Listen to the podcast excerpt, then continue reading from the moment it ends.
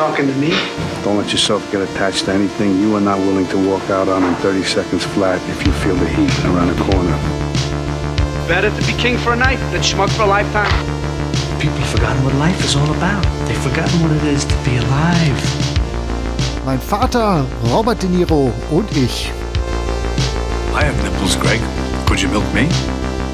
Ein Zwei-Generationen-Podcast über einen der besten Schauspieler seiner Generation. Have to think about one shot. One shot is what it's all about. Here has to be taken with one shot.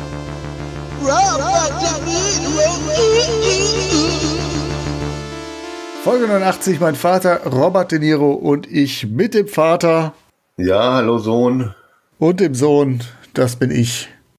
und Robert De Niro. Und Robert De Niro, im Herzen, in Gedanken, immer dabei. Genau. Worüber reden wir denn heute?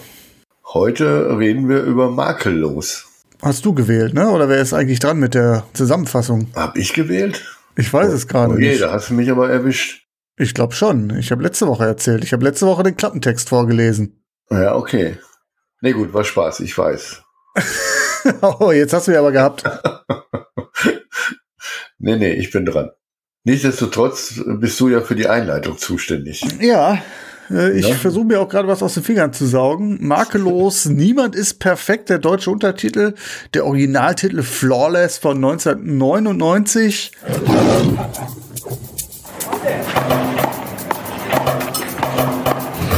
He's a real hero, you know. He saved me and 14 hostages, 1988. I'm pistol whipped down on the floor, and Walter, he shoots, blam, blam. Two thieving mothers go down.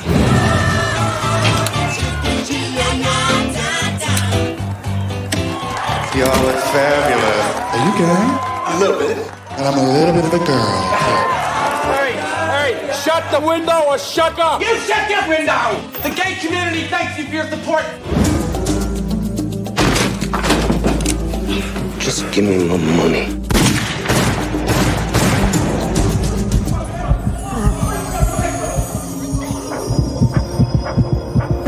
Mr. Goons? Are you awake? You know, I had some real success with um, stroke patients improving speech. You know how? Honey, did you come to borrow a cup of testosterone? Sorry, we're all out. Singing lessons. Welcome to Fairyland. Ist so ein Film, den ich überhaupt nicht auf dem Schirm hatte. Vorab. Mir sagte der gar nichts. Der sagte mir tatsächlich auch überhaupt nichts. Dabei ist der Regisseur gar kein Unbekannter. Ist nämlich Joel Schumacher. Ja, habe ich auch mal so geschaut. Der hat doch auch ein paar Filme gemacht, die ich wirklich gut fand. Ja, welche wären das? Zum Beispiel Falling Down hat er gemacht, ne? Ja, den habe ich schon lange nicht mehr gesehen. Ich habe den auch gut in Erinnerung. Ich weiß aber nicht, ob der nicht eigentlich auch so ein reaktionärer Drecksackfilm ist. Weiß ich gar nicht. Ja, er ist schon ein Drecksackfilm, aber ich finde den echt ziemlich gut mit Michael Douglas, ne? Ja, Äh, finde ich schon ziemlich cool. Und äh, dann eher so ein paar Grisham-Verfilmungen, ne? die Jury, der Klient hat er gemacht. Dann, glaube ich, Flatliners kenne ich von dem. mhm. Batman Forever. ja, wunderbar. Kindergartengeburtstag, der eine Ikone beerdigt hat. Ja. Und 8 mm hat er auch noch gemacht. Da war er, glaube ich, sogar Produzent. Genau, 8 mm ist, glaube ich, der direkte Film vorher. Und ich fand 8 mm, das war so ein dreckiger, kleiner, ungewöhnlicher Film. Also Joel Schumacher finde ich immer so ein Mixed Bag. Ähm, Gerade so, so Falling Down bin ich mir gar nicht mehr si- sicher, ob ich den noch so gut finde. Und ja, Lost Boys äh, habe ich auch noch auf dem Schirm. Den fand ich seinerzeit gut, aber ich weiß nicht, ob die alle so gut gealtert sind, die Dinger. Weil er schon auch so ein, so ein 90s, 90s-Regisseur für mich ist. Mhm, da habe ich auch schon ewig nicht mehr gesehen. Ich weiß aber, wenn ich Falling Down, als ich ihn gesehen habe, ganz gut fand. 8 mm fand ich auch, glaube ich, ganz Genau, gut. genau. Das war nämlich so ein bisschen ungewöhnlich für ihn. Es war nämlich so richtig dreckig, harter, harter Thriller. Würde ich auch gerne sehen. Mit, nochmal mit Nicolas Cage und ähm, Joaquin Phoenix. Spielt im Porno-Snuff-Milieu oder so, glaube ich, ne? Ja, ja, genau. Aber Ja. ob man die noch heute so gut finden würde, weiß ich auch nicht wirklich, muss ich Ja. gestehen. Aber ja, ja, ich glaube, Schumacher hat schon einiges so schon auch äh, durchschnittliches gemacht. Also Sch- Schumacher ist für mich so ein äh, so wirklich so ein Mixed Bag Regisseur und das fand ich jetzt sehr sehr ja, wie soll ich sagen, doch ungewöhnlich. Ich, bei Makellos hat Schumacher auch das Drehbuch geschrieben und ich glaube, also ich auch Produzent. Auch Produzent, ja. Und Schumacher war offen homosexuell. Ja, das wusste ich nicht. Und ich glaube, das könnte hier so eines der persönlichsten Werke von ihm gewesen sein. Ne? Ich meine, er ist ja sonst eher für seine Blockbuster-Filme bekannt und das ist ja schon eher so ein, eher ein kleiner Film, ne? Ja, das kann man so sagen. Ja. Also ist jetzt nicht so, wenn man die anderen jetzt so anhört, so ein bisschen so actionlastig, äh, also zumindest die, die ich jetzt mal rausgepickt habe, äh, ja. Und auch so ein bisschen Mainstream, äh, ist der sicherlich nicht. Nee, also für seine Zeit war der, glaube ich, ziemlich gegen den Strich gebürstet. Ähm, ja, also ich weiß nicht, inwiefern er da jetzt aktuelle oder eigene Erfahrungen ähm, eingewebt hat. Ich hatte gelesen, dass er zumindest die, die Grundidee, hm, jemand erleidet einen Schlaganfall und versucht wieder zu lernen, indem er Gesangsstunden nimmt. Das ja. ist wohl eine Geschichte, die er aus einem Bekanntenkreis mitbekommen hat, aber so das Ganze drumherum, also ganze äh, LGBTQ-Thematik, äh, die Transvestiten, die da jetzt auch äh, im Mittelpunkt stehen, ähm, das ist jetzt, glaube ich, nichts aus seinem direkten Umfeld. Aber ich glaube, nichtsdestotrotz ist es äh, eine Geschichte, die ihm sehr wichtig war. Und das merkt man. Aber das soll es jetzt auch äh, gewesen sein mit meinen Foreshadowing. Ja, sonst brauche ich ja auch gleich, brauche brauch ich ja gar nicht mehr den, die, die Inhaltsangabe erzählen, ne? Ja, genau. also, genau. Ich versuche mich mal. Ne? Es geht hier, äh, einer der, unser Hauptakteur Robert De Niro ist Walter Coons. Er ist ein hochdekorierter Local Hero Polizist aus der New Yorker Polizei, der aber, glaube ich, schon auch in Rente ist und in einem so Apartmentkomplex in, in, der Innenstadt lebt. Und äh, das ist jetzt nicht die beste Adresse. Zu seinen Nachbarn gehören halt Drogendealer und eben äh, ein paar äh, Drag Queens, die ihm da ziemlich auf die Nerven gehen, mit denen er sich dann permanent anlegt. Die sind laut und schrill und er ist eher so zurückgezogen. Und eines Tages, als dann eine Gruppe von Drogendealer im Haus unterwegs sind, die dann ihr geklautes Geld, das ihnen am Anfang abhandengekommen ist, wieder auftreiben wollen, hört er Schüsse im, im Obergeschoss, greift sich seinen Revolver und will dann helfen und eingreifen und kommt aber nicht weit und auf dem Weg ins Obergeschoss erleidet er im Treppenhaus einen Schlaganfall und findet sich dann im Krankenhaus wieder. Mhm. Genau. Und als er dann aufwacht, ist seine rechte Körperhälfte gelähmt. Äh, er hat Sprachstörungen, Haltungsschwierigkeiten und äh, ja, kann kaum laufen, hat so eine Gehhilfe, mit der er dann das äh, Krankenhaus verlässt und so langsam wieder ins Leben zurückfinden muss. Er zieht sich zurück, Walter, äh, Walter schämt sich, geht eigentlich so nicht mehr in die Öffentlichkeit, zieht sich zurück. Dann ist es dann am Ende äh, ausgerechnet Rusty, das ist gespielt von Philip Seymour Hoffmann. Ist eine dieser Drag Queens, die er dann um tatsächlich um Nachhilfe, um Gesangsunterricht bittet. Das soll ihm wohl helfen, seine Sprachschwierigkeiten zu überwinden. Die beiden sind dann ja ein ziemlich ungleiches Paar. Walter ist eben der zurückgezogene Local Hero, der nicht mehr auf die Straße will. Und Rusty ist die strille Drag Queen, die äh, quasi ihr Geld für eine Geschlechtsumwandlung spart. Ja, vielleicht noch mal ergänzt, er ist ja nicht nur der Local Hero, er ist eigentlich die Ausgeburt der Männlichkeit vorher.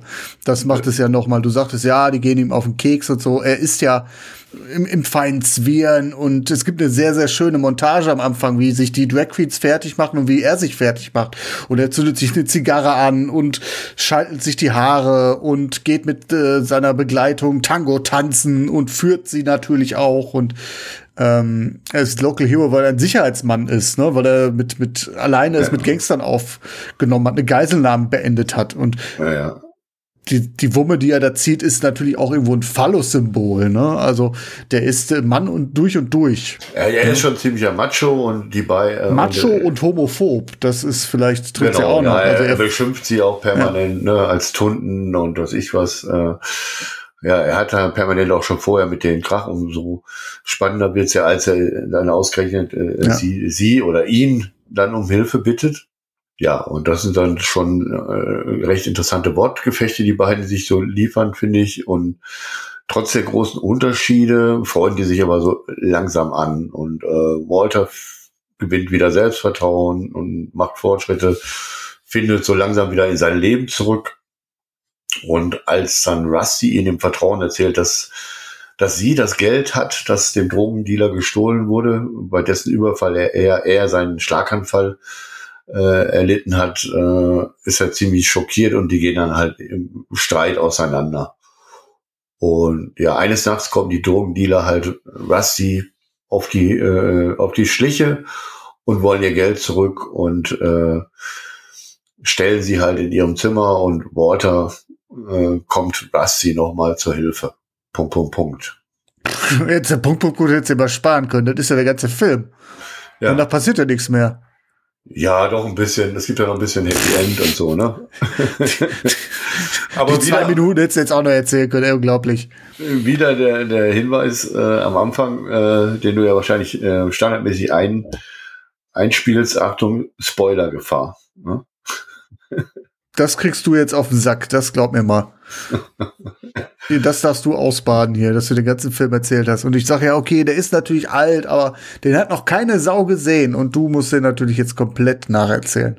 Nein, ähm, ich glaube, das ist vielleicht auch eine Sache, die man dem Film ankreiden kann.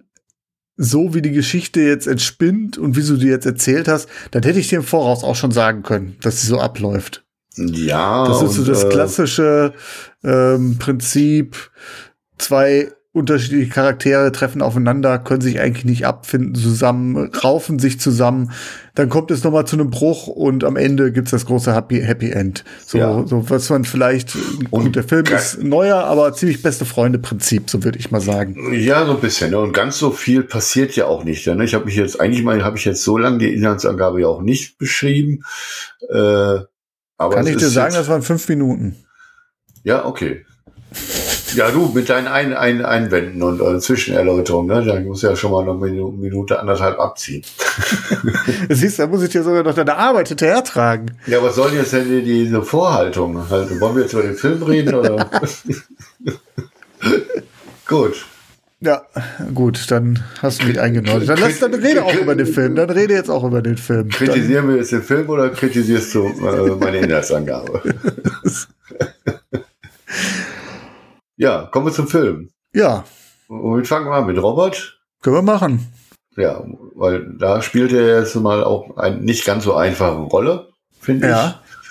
ich. Äh, so nach seinem Schlaganfall halbseitig gelähmt und äh, er auch gehbehindert und ich finde, das macht er ziemlich gut. Mhm. So ein bisschen mal wieder eine etwas schwierigere Rolle. Es ist was anderes, ja. Also so, so vom beinharten Macho zum Pflegefall, das ist eine sehr hohe Fallhöhe. Und ich glaube, parallel fällt mir eigentlich nur ein bis zwei Rollen fallen mir ein, die so in die ähnliche Kerbe schlagen. Und das eine ist äh, Zeit des Erwachens. Ja. Und vielleicht mit Abstrichen, wo er jetzt, sag ich mal, auch in Anführungsstrichen einen Behinderten spielt, ist doch der mit, ach, wie hieß denn der jetzt? Wo er den Analphabeten spielt, so ein bisschen geistig äh, nicht, nicht retardiert, aber. Stanley, schon, and, Stanley and Iris. Genau, wo er ein bisschen den einfachen Part spielt. Ja, genau. Wo genau. Er, guck, da ist er Analphabet, der hat jetzt keine körperliche Behinderung oder so. Ne? Nee, aber es, es ist ja auch schon auch eine, also schon auch geistig ist er nicht ganz, also äh, voll entwickelt, finde ich, wenn ich das so ja. richtig in Erinnerung habe. Ne? Also klar, das ist ein anderer Grad, aber ich, ich wollte jetzt auch, auch jetzt nicht sagen, das ist gleich gleichzusetzen von der Behinderung her, sondern einfach so, würde ich jetzt einfach clustern. Ne? Ja. So die Rolle in die in die Kerbe geht so ein bisschen. Wobei er hier glaube ich noch mal ein bisschen mehr noch zu tun hat als äh, in Zeit des Erwachens, wo er zwischendurch ja ziemlich katatonisch ist. ja, genau. Genau, aber hier ist er dann doch äh, größtenteils des Films mit einer Behinderung unterwegs, ne? sowohl ja. äh, in der Motorik als auch in der, in der Sprache und im Sprechen. Und ich finde, das äh, macht er ziemlich gut. Und auch jetzt so diese psychologische Verwandlung, ne, von, vom eben dem Macho oder Local Hero zum äh, in sich zurückgezogenen, der sich da nicht mehr aus dem Haus bewegen will. Das Mhm. ist schon, finde ich, ziemlich gut gespielt. Also was ich dir sagen kann, ist, dass sich Robert De Niro sehr stark auf diese Rolle vorbereitet hat. Und das ist jetzt keine Selbstverständlichkeit zu dem Zeitpunkt in dieser Karrierephase, Ende der 90er. Da gab es schon auch die ersten Filme dabei, so, wo er sagt, die spielt er mit einer Arschbacke. Hier hat er sich echt ins Zeug gelegt, hat sich mit Neurologen äh, unterhalten, hat ihnen das Skript vorgelegt, hat sie gefragt, ob diese Genesung, wie sie dargestellt ist, realistisch ist und hat auch Patienten in verschiedenen Rehabilitationsphasen beobachtet, hat sich halt über Sprachstörungen informiert und hat sich auch äh, Mundstücke basteln lassen, die sich dann nachher so ein bisschen, ja, die ihm das die ihm das Spielen so, sag ich mal, in Anführungsstrichen erleichtert haben, weil sie halt den Mundwinkel nach unten gezogen haben. Man merkt, dass er da sehr engagiert bei der Sache ist, dass er da Method Acting betreibt, aber ich habe so den Eindruck, und das liegt jetzt nicht nur bei ihm exklusiv, wie alles in dem Film, ist das alles so ein bisschen drüber wirkt. Das es wirkt nicht so hundertprozentig realistisch. Es wirkt so ein bisschen, ja, larger in, as life. So, so, es hatte, ich weiß nicht, wie soll ich sagen, also, ich will nicht sagen, was von der Karikatur, aber es ist für mich eher das Bild eines hart arbeitenden äh, Robert De Niro als ein als eines äh, Schlaganfallpatienten. Okay. Verstehst du, was ich meine? Also Ja, ich ich, weiß, was ich, du ich meinst. sehe nicht, ich sehe nicht den Schlaganfallpatienten, ich sehe Robert De Niro, der schauspielert.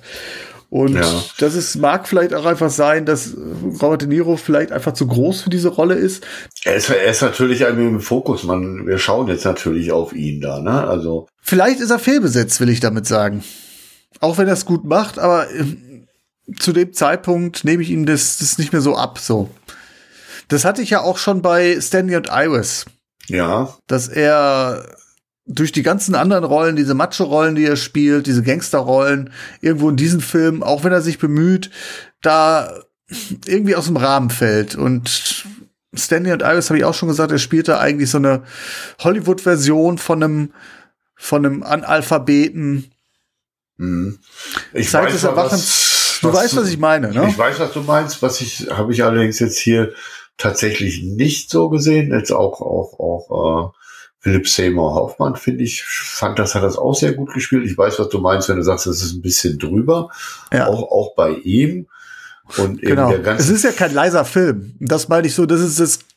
Es ist, der Film ist ja schon ein bisschen dünn, was die Handlung so angeht und Ja, vorhersehbar, okay. Mhm. was du sagst. Ja. Da, aber wenn die beiden da so ihre gemeinsamen Auftritte haben, meistens wenn die beiden alleine sind und sich da äh, austauschen und äh, so ein bisschen einander fin- finden, Ja. finde ich, das machen die schon beide sehr, sehr stark. Und da hat der Film auch seine besten Momente, wenn er ihr ihm da Gesangsunterricht gibt oder wenn die sich gegenseitig dann auch ein bisschen auf die Schippe nehmen. Ne? Äh, das ist ja alles dann, äh, da finde ich, hat der Film seine besten Momente auch. Wobei der Rest des Films ist halt eben dünn und ein bisschen vorhersehbar halt. Ne? Und Ja. eben, was du jetzt so angerissen hast mit den Filmen, so Klischee bedient und äh, vorhersehbar, das hatte der Film schon. Ja. Also, es ist kein realistisches Drama, finde ich. Ne? Es ist sehr plakativ. Wir haben da die aufgetakelten Drag Queens, hier den knallharten Kopf, da dann noch irgendwie seine schwierig männlichen Freunde, ne, die immer irgendwie ja, äh, über die Drag Queens herziehen. Dann hast du noch die Prostituierte mit dem Herzen aus Gold. Also das ist alles schon sehr, sehr platt. Und äh, ich finde auch das Spiel zwischen beiden nichtsdestotrotz super. Also man hat Spaß, den beiden zuzugucken. Die beiden legen sich ins Zeug, wie gesagt, mit dem Abzug in der B-Note, dass es halt irgendwo drüber ist, nicht realistische Darstellung ist.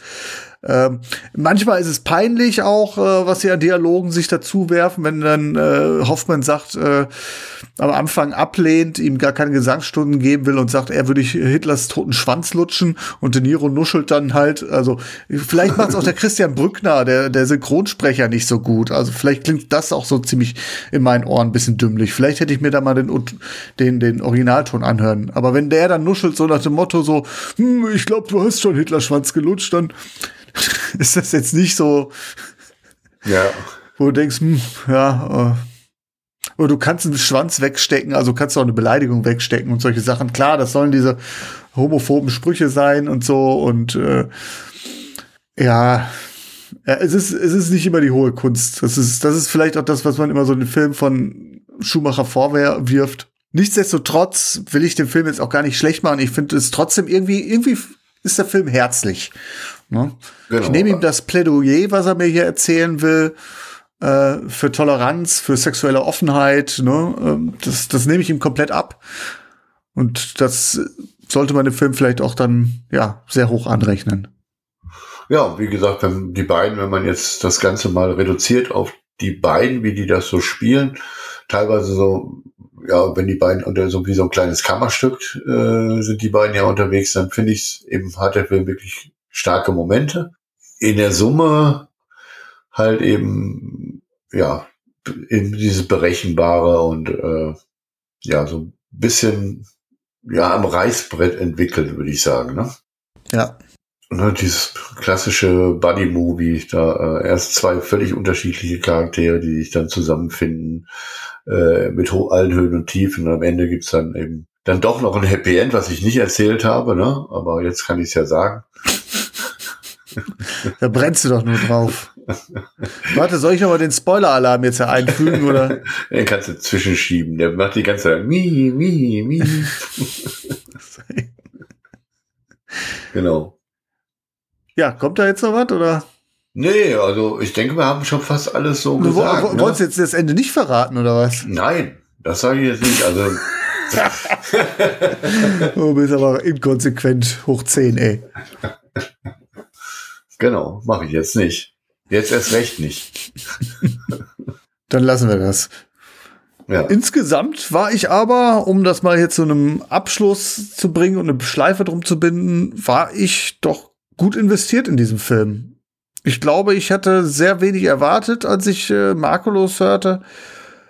Dann aber, als ich dann auf das Cover schaute und dann sah, wer da mitspielt und Philipp Simon Hoffman, hat mich der Film schon gecatcht und letztendlich war ich doch ja, sehr investiert.